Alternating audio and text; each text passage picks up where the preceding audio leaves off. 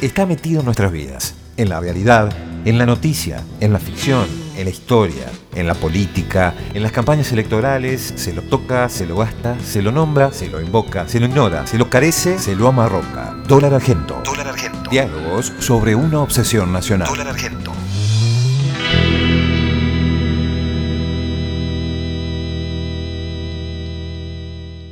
Esteban Mañani es licenciado en Ciencias de la Comunicación de la Universidad de Buenos Aires, eh, magíster en Media y Communication de la Universidad de Londres y docente en UBA y en la Universidad de Rafaela. Es periodista especializado en ciencia y tecnología, fue columnista en el noticiero de la TV Pública y condujo el programa 2020 de Canal Encuentro, colabora con Página 12, Anfibia y otros medios, es autor de varios libros de divulgación, el último de ellos fue Tensión en la Red, y publicó la novela Desde la Revolución y participa del el colectivo Dominio Público en el que presentó la obra Cyberpunks. Bueno, ha ganado numerosos concursos por sus cuentos, varios de ellos fueron publicados en distintas recopilaciones y eh, ha publicado ahora fresquito un nuevo libro, La jaula del confort, Big Data, negocios, sociedad y neurociencia. ¿Quién toma tus decisiones? Bienvenido, Esteban. ¿Qué tal? Muy buenas tardes. Bien, un poco entrando en esta, en esta relación del dólar que tiene con, con la tecnología,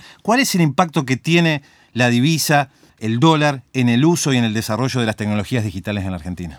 Y tiene el impacto de ser la moneda del hegemón, ¿no? del país hegemónico en el mundo y es el que en buena medida permite encarar un negocio tecnológico que está cada vez más financiarizado. ¿no? Cada vez digamos, si, la tecnología de Internet que prometía democratizar, horizontalizar, ponernos a todos en un plano de igualdad respecto de los medios de comunicación masivos y demás, eh, eh, esa promesa que estaba en los comienzos de Internet, sobre todo en los 90, eh, una vez que el capital empieza a ver a las telecomunicaciones como un posible campo de expansión para encontrar nuevos espacios, justamente de acumulación, eh, empieza a depender mucho el negocio de la fuerza bruta de, eh, del dinero. Entonces se expanden determinadas capacidades de la tecnología, sobre todo, aquellas, sobre todo aquellas que concentran el poder en unas pocas manos para reproducir el capital.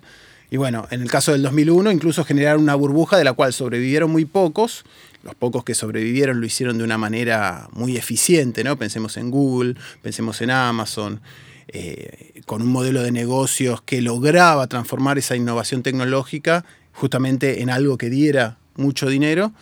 Y bueno, ahí nos encontramos en este momento con una vuelta, sobre todo desde la crisis inmobiliaria de 2008, por parte del poder financiero para encontrar en el campo tecnológico espacios donde continuar esa acumulación y superar las crisis de sobreacumulación que tiene el capital regularmente. ¿Y Argentina qué es lo que tiene en cuanto a, desarrollo de tecnología digital que no necesite comprar de afuera? ¿Qué, se puede rescatar de lo que hay en la Argentina? Bueno, lo que tiene la Argentina de particular es su capacidad de producir software. ¿Sí? O sea, en realidad estamos produciendo código que es materia prima de negocios que se desarrollan en otros lados. Por un lado uno dice, bueno, buenísimo, estamos vendiendo código que tiene un gran valor agregado.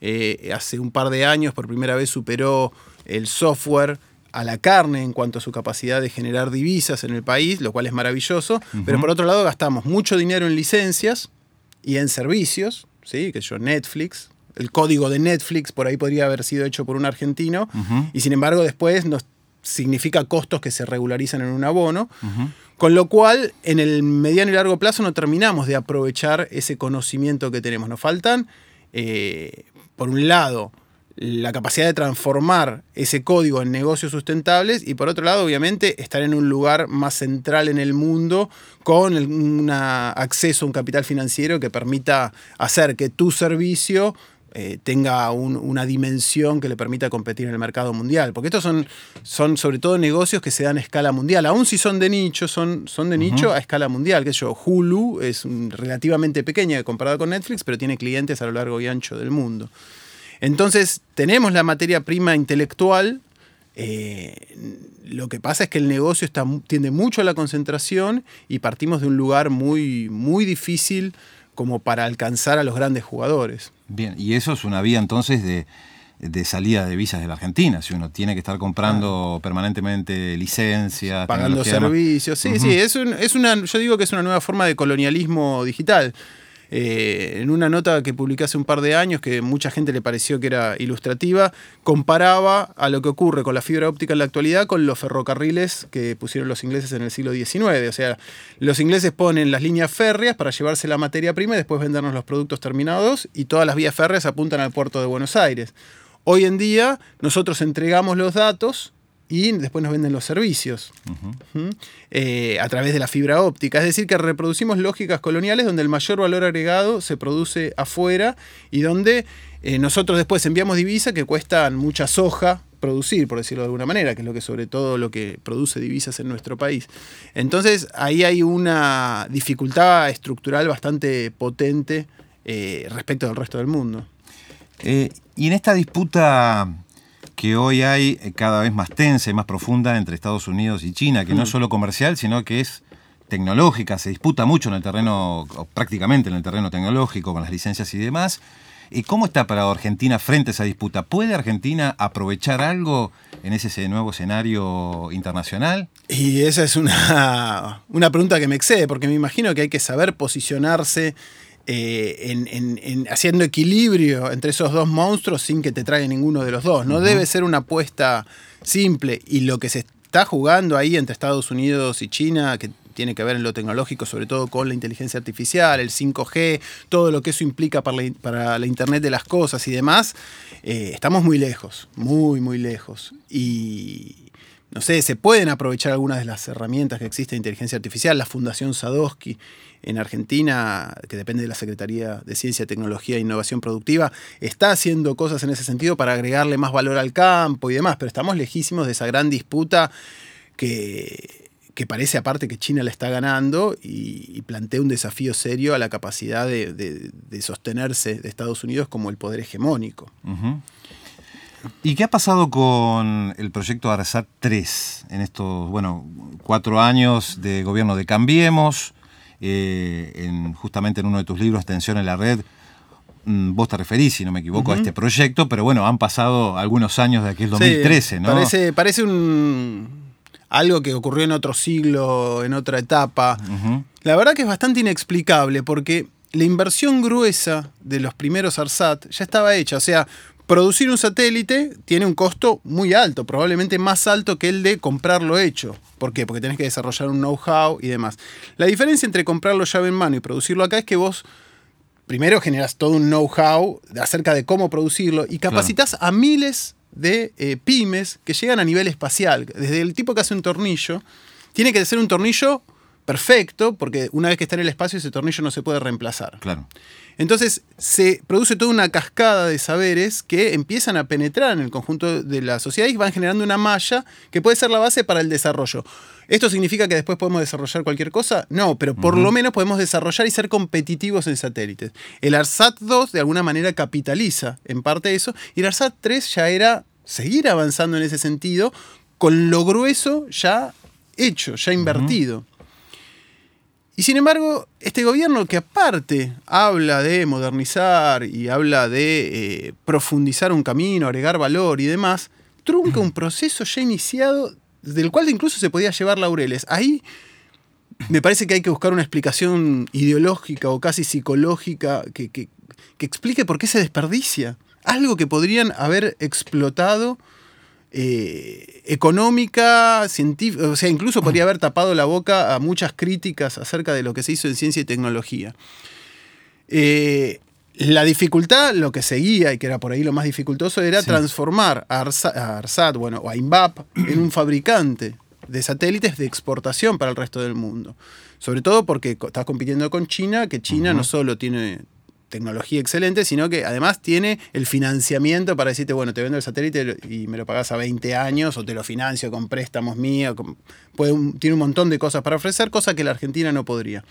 Pero en un proyecto de patria grande, donde haya intercambios de otro tipo, se podría haber establecido algo de eso. Pero bueno, siempre el, norte o los límites los marcan la, política que en el caso de Argentina es una política muy local que necesita como mínimo al continente para, para poder seguir desarrollándose. Ahora, este satélite está producido, vos lo dijiste al pasar, en INVAP, ¿verdad? Se producía 100% ahí, ¿qué es lo que se no 100%, no 100%, no, porque hay algunas partes que vos tenés que, importar. importar. No recuerdo ahora la cifra, pero creo que cerca de la mitad de las piezas eran eh, de fabricación nacional eh, y el software representaba una parte también muy significativa, lo cual está más o menos dentro de los estándares eh, internacionales. Nadie fabrica todas las piezas porque es muy difícil competir, no vas a poner una fábrica de plaquetas cuando ya en China hay una que, los hace mucho más barato. Pero el hecho de tener el diseño, de tener ciertas piezas, de hacer el software y demás, ya era una inversión y un enriquecimiento.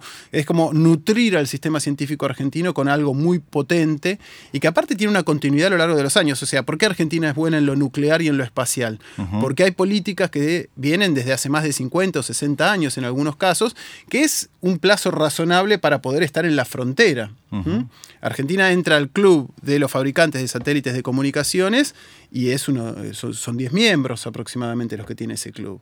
Y eso es producto de un trabajo que viene haciendo la CONAE, digamos. Eh, no se logra de un día para el otro. ¿Y qué es lo que se necesitaría para que para hablar o comenzar a hablar de una soberanía tecnológica o que Argentina sueñe, bueno, en parte vos lo decías, ¿no? tiene que ser parte de una estrategia continental o regional, ¿no? Este, pero ¿qué es lo que necesitaría realmente para que Argentina pueda pensar en, un avance autónomo en materia de tecnología y tecnología digital en particular? Hmm. Mira, la, soberanía tecnológica es como el horizonte de Galeano, ¿no? Me avanzo 10 pasos y el horizonte retrocede otros 10 pasos. No es algo que vos vas a lograr totalmente de un día para el otro. Siempre vas a tener algún grado de, dependencia porque la tecnología y la ciencia es eh, global en alguna medida. Sin embargo, vos podés tener ir eh, ocupando espacios clave, ¿no? Los satélites, podría ser uno, un anillo de fibra óptica del Mercosur, que, no, que haga que no sea necesario que cada mail que nos mandamos entre nosotros pase por Estados Unidos. Eh, poder empezar a fabricar algunos chips acá para saber que no hay puertas traseras, que sobre todo en lo que es infraestructura sensible. Eh, armar eh, los radares argentinos, que vos no sabés, un radar es súper sensible. ¿Cómo sabes si vos compras un radar llave en mano, qué es lo que está haciendo ese software realmente?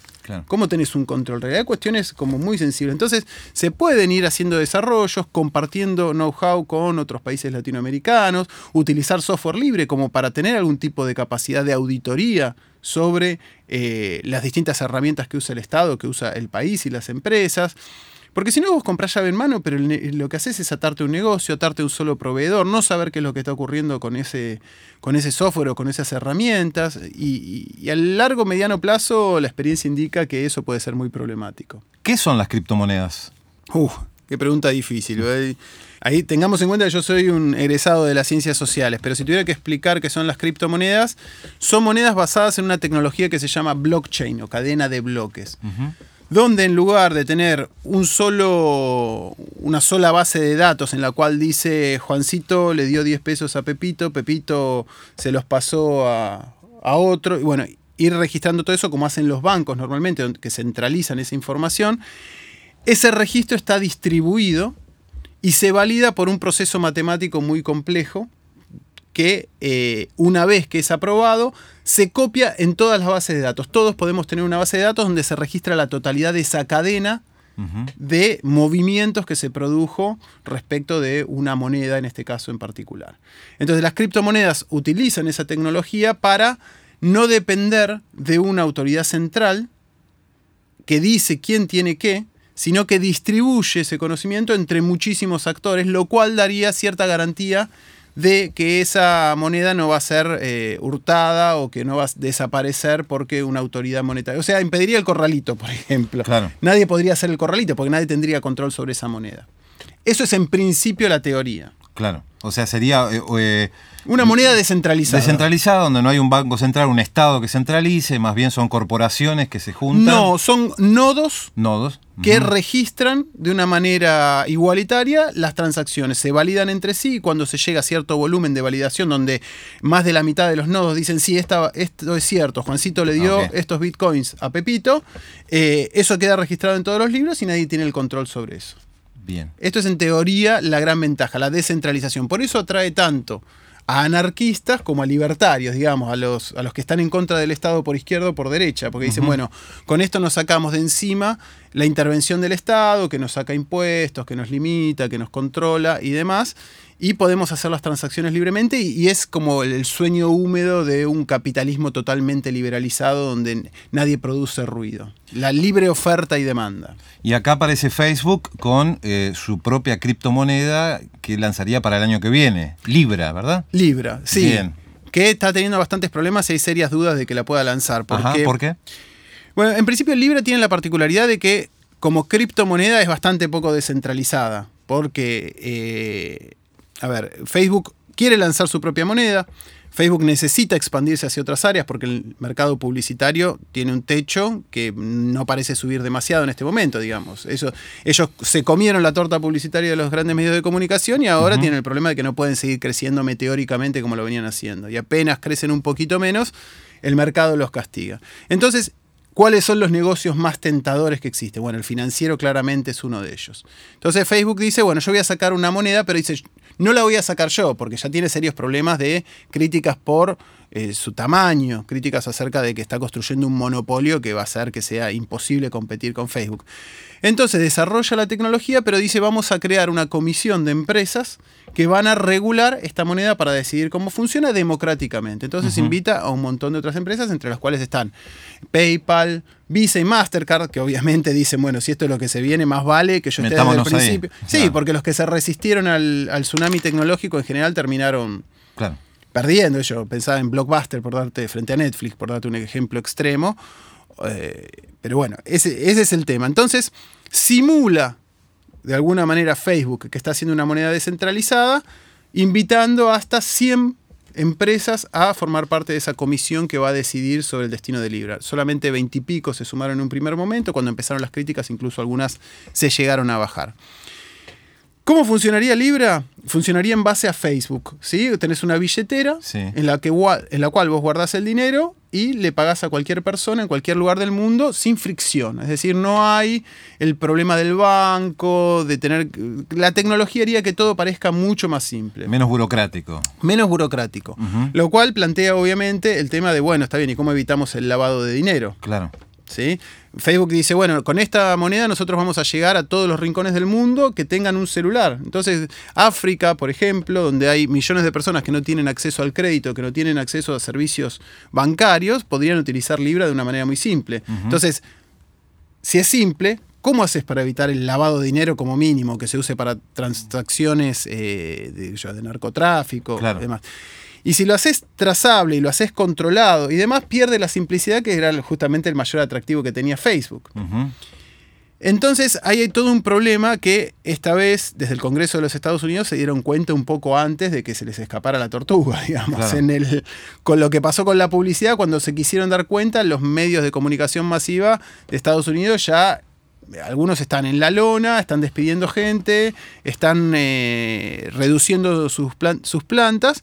Y mientras tanto, ahora cuando Facebook sale con un. metiéndose en el mercado financiero, los bancos rápidamente dijeron: guarda que acá nos la dan a nosotros y vamos a quedar nosotros también tecleando. Entonces son un poder nada menor, rápidamente lograron que el Congreso de los Estados Unidos pida más explicaciones acerca de cómo va a funcionar esta moneda, cómo hacer para que no evade impuestos.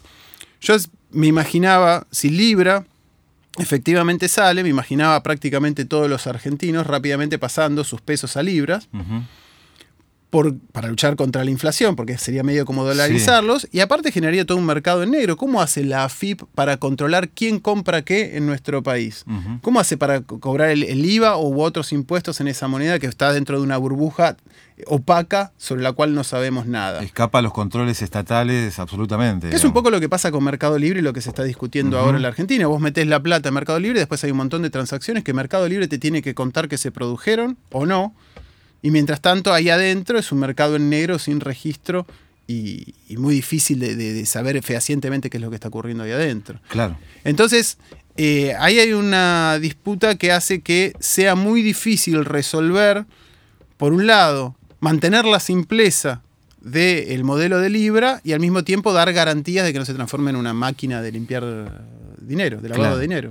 ¿Y no actúa de alguna manera también eh, esta cuestión que vos señalabas de que es una forma también que circule dinero en forma fácil, sin trabas burocráticas, etcétera, etcétera, si no es una manera también de facilitar el endeudamiento de las distintas capas sociales, incluso las capas sociales más bajas, que puedas endeudarte más rápidamente. Sí, sí. Y aparte, vos pensás que no solo te puedes endeudar, sino que vos tenés una trazabilidad, mejor dicho, vos no, Facebook en este caso, las empresas que controlen eso, tiene una trazabilidad de cada transacción que se haga.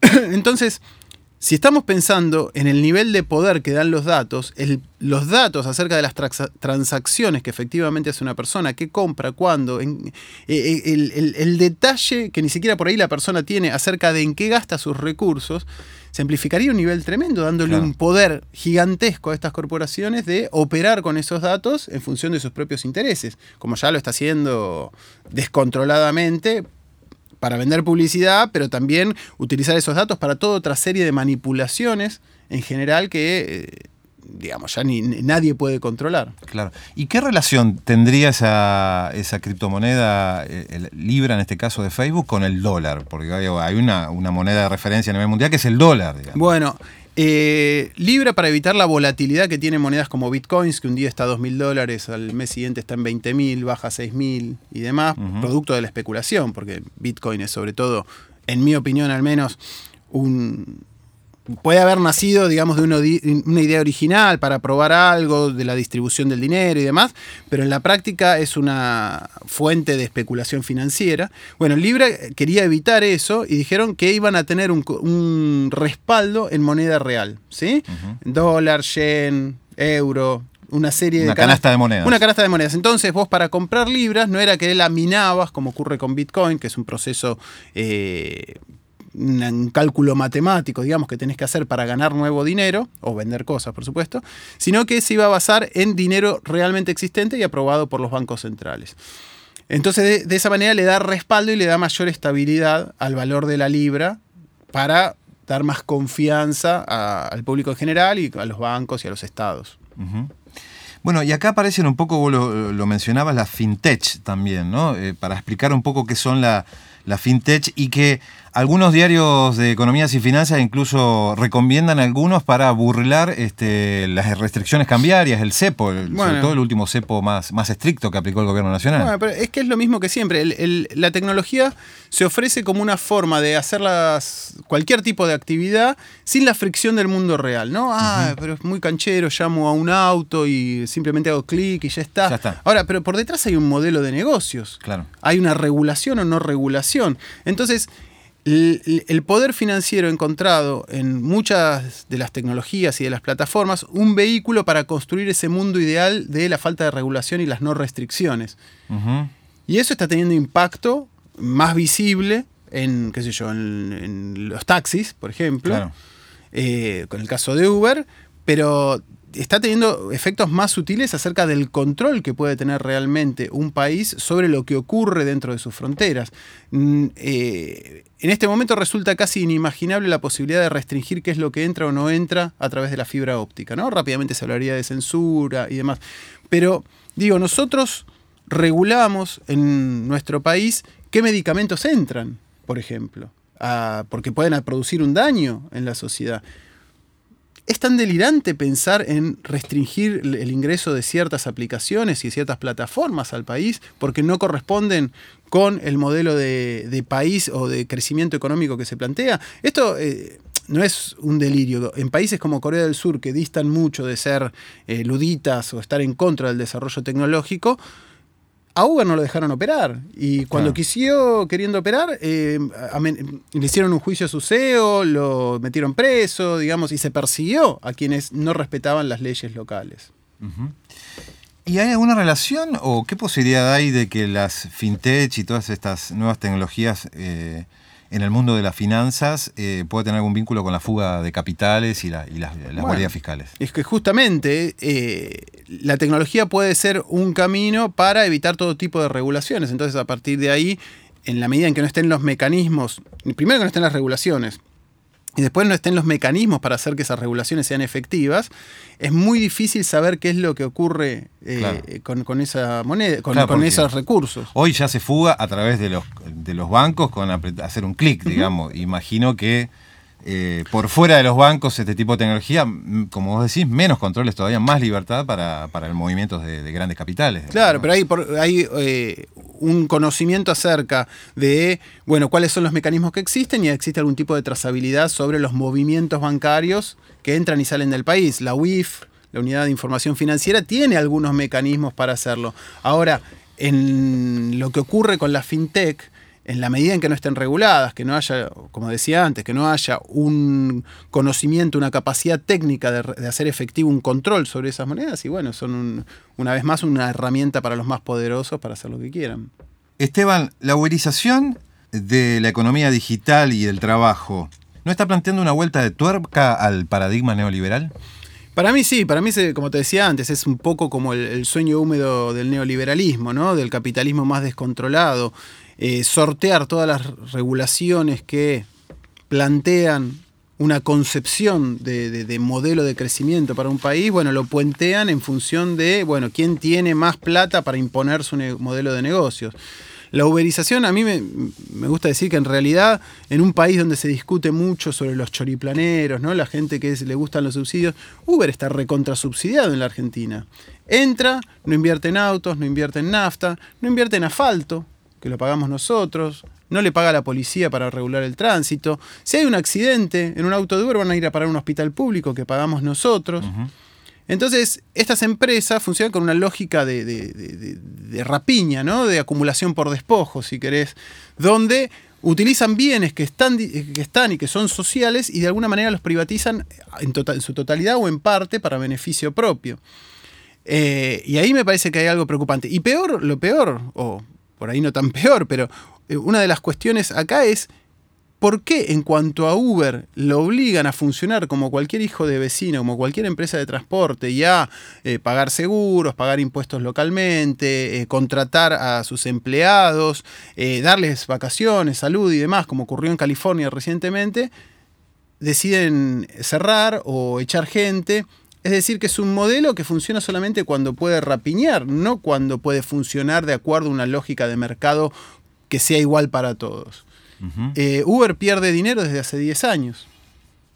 ¿Cuánto tiempo más van? O sea, imagínate vos la promesa del negocio futuro para estar bancando durante 10 años pérdidas. Las últimas son de 5.200 millones de dólares, eh, que está bien, fue excepcional, pero pierden cerca de mil y pico de millones de dólares por año. En pos de lo que se llama romper el mercado. ¿no? Romper el mercado, sí. Se subsidian en general con los lugares que son rentables para entrar en otros y romper el mercado, hacer dumping, básicamente, pero en 2018 eh, en China perdían cerca de mil millones de dólares por año solamente para competir con otro monstruo chino. Pero imagínate, si hay dos monstruos peleándose, ¿qué pasa con el remisero de la esquina? O el eh, tachero que tiene su auto, claro, Los pequeñitos se los comen todos, entonces vos decís, bueno, pero da trabajo. Hay mucha gente que argumenta da trabajo. Sí, da trabajo, pero después de destruirlo. O sea, lo que hace es, se come parte de un negocio que ya funcionaba, que es lo que en realidad está ocurriendo en muchos de los mercados, lo que decía el ejemplo publicitario. Eh, Google y Facebook hacen de manera mucho más eficiente y sin tener que pagar los contenidos lo que ya hacían los medios de comunicación masiva anteriormente pero no crea un valor nuevo. Lo que hace es devaluar, porque es mucho más eficiente, eh, el precio de la publicidad. Lo cual termina perjudicándolos incluso a ellos, porque sus márgenes de ganancia son cada vez menores, porque pueden cobrar menos por la publicidad esa. Y mientras tanto se llevan puesto a los medios de comunicación masiva. Claro. Y eh, podemos decir que hay, una, hay un desarrollo tecnológico de tecnología digital ahí ligado a la precarización, ¿no? la precarización del trabajo. Claro, exactamente. Por un lado vos tenés herramientas muy poderosas, muy inteligentes, muy eficientes, pero que dependen también de la precarización del trabajo. Entonces, al reducir la remuneración total que recibe un trabajador, ¿por qué? Porque no le estás pagando vacaciones, no le estás pagando aguinaldo, no le estás pagando seguro médico, no le, pagás según el día que trabaja y al que no trabaja no le das un peso, eh, es una lógica de rapiña que no es sustentable. ¿sí? Eh, el día de mañana, supongamos que Uber triunfa, ¿quién va a poder competir con Uber? Porque Uber va no solo a poder decidir va a tener los autos, va a tener eh, el, digamos, el, monopolio de, los autos, sino que además va a tener los datos, con lo cual tiene toda una serie de eh, negocios paralelos que puede, que puede ir armando gracias a tener incluso más datos sobre cómo funciona el tránsito local que el que tiene un Ministerio de Transporte. Porque no tenemos ese nivel de capilaridad en un ministerio. No hay manera de que un Ministerio de Transporte tenga ese nivel de capilaridad cerca de los usos y costumbres en el transporte de pasajeros, por lo menos dentro del nicho que quería para Uber. Ahora, Esteban, ¿cómo se pasó de esa utopía de Internet de los años 90 con esa promesa igualadora de gratuidad a esta especie de distopía donde un puñado de corporaciones pueden controlarlo todo como una especie de, gran hermano versión siglo XXI, ¿no? Sí, bueno, simplificando mucho podríamos decir que el, capitalismo metió la cola, ¿no? Eh, la arquitectura distribuida de Internet parecía invencible e indoblegable, que iba a ser imposible concentrar poder en esa estructura tan abierta. Y sin embargo, con el poder de dinero, del dinero se logró. Se logró porque, porque se, por ejemplo, se pudo captar trabajo no remunerado, trabajo de los demás, y privatizarlo. O sea, nosotros entrenamos los algoritmos de Google cuando hacemos una búsqueda y le decimos qué es lo más valioso de, lo que nos da, nosotros elegimos la mejor opción, entonces Google va aprendiendo de eso. Cuando resolvemos un captcha, le estamos entrenando un algoritmo de eh, reconocimiento de imágenes para decirle dónde hay un semáforo, qué número tiene un cartelito. Y esa captación de ese pequeñísimo trabajo distribuido que se concentra eh, sirve de mucho. Cuando nosotros vamos con el GPS prendido, ni siquiera con el GPS prendido en un auto, le vamos indicando a Google en tiempo real cómo está el tráfico. Esa es información valiosa que nos muestra una parte y nosotros decimos qué bueno esto. Y te manda incluso un resumen del mes, de, por todos los lugares que vos viste en el mes. Sí, sí. Bueno, y eso es una herramienta que no solamente sirve para decir cuál es el mejor camino, sirve para muchas otras cosas. Y nosotros no tenemos conciencia de todo eso. Y, ahí se va acumulando un poder que es capaz de después imponer condiciones en otros, en otros sectores. Y volviendo a una idea de, las criptomonedas, pero un poco en la, tónica de lo que estás planteando, de estas distopías, al final de cuesta la criptomoneda no termina siendo también eh, una mediación más en este, en este sueño dolarizador, digamos, no es un, medio más. Ya existía el dólar, que lo tienen pocos, mucho hablamos del dólar, pero pocos lo tienen. Y ahora las criptomonedas, que sean menos los que en realidad puedan acceder a esas criptomonedas, digamos, y ser una escala más en, esa, en esas mediaciones, digamos. No, en realidad todos podemos acceder a una criptomoneda como el Bitcoin, por ejemplo.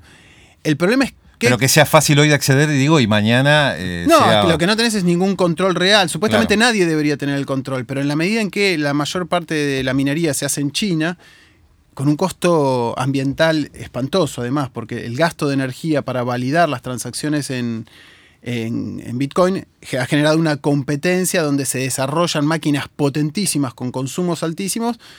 Eh, y que producen un daño ambiental enorme, ya nosotros no tenemos perdón, y esas empresas que concentraron ese poder en la minería tienen la capacidad realmente de operar para hacer subir o bajar la cotización de acuerdo a sus intereses particulares. Entonces eso es otra burbuja más en la cual uno va de...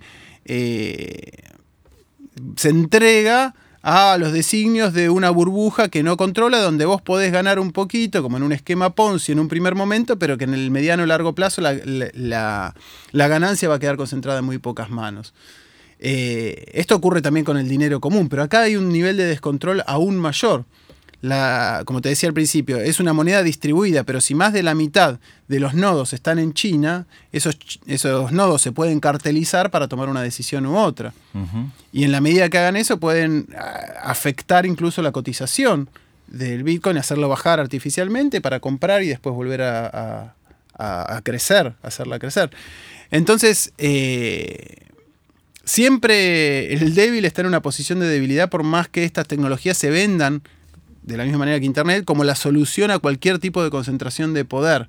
Porque después hay mecanismos para, uno, en una arquitectura distribuida que supuestamente va a resolver un montón de cosas, el poder se termine concentrando en unos pocos. Hay algunos que plantean un estado blockchain donde todo el poder esté distribuido, todos los conflictos, todos los registros estén en cadenas de eh, blockchain. Pero me parece que la política sigue estando en el frente en realidad. La cuestión es política, cómo se distribuye el poder realmente, no es una solución tecnológica. Y hay como un afán de creer que la tecnología sola es capaz de modificar a la sociedad y en realidad la, tecnología va acompañando procesos que son mucho más profundos. Puede ser una burbuja que en algún momento pueda explotar, digamos. ya explotó varias veces. Ya explotó Puede volver a hacerlo. Claro, explota cuando baja de 20.000 a 6.000, podemos decir, bueno, no explotó del todo porque alguien sigue comprando bitcoins porque tiene la expectativa de que vuelva a subir, que es como una bicicleta financiera. Eh, te compras Lelic, vendés dólares, ves hasta dónde tirás de la cuerda para no quedar pegado. Bueno, lo mismo está pasando al final con Bitcoin, que termina siendo un negocio financiero más desde este punto de vista. Esteban, una pregunta que hacemos a invitados, invitadas. Eh, ¿Cómo imaginás una Argentina desdolarizada? Y una, la imagino como una Argentina mucho más soberana y en condiciones de decidir políticas económicas en base a, al control de la moneda. El control de la moneda obviamente no es el único recurso. Eh, hace falta, por ejemplo, no estar endeudado, bueno, eso formaría parte de no depender del dólar. Eh, dependés de una estructura productiva, dependés de un consenso político, dependés de un consenso acerca de qué modelo de país queremos, que es una, de las grandes fuentes de la grieta desde que la Argentina es la Argentina, ¿no? ¿Qué modelo de país queremos? Y que está como muy pronunciada en la actualidad. Eh, pero sí, me imagino una Argentina con una herramienta poderosa más para poder construir ese país que nos gustaría a tantos. Gracias, Esteban. Un placer. Hacemos este podcast Gustavo Palacios y Martín Pared. Nos podés encontrar en Instagram y Twitter como arroba dolargento, todo junto con doble L. También podés seguirnos en Spotify y YouTube como Dólar Argento. Nos encontramos en el próximo episodio.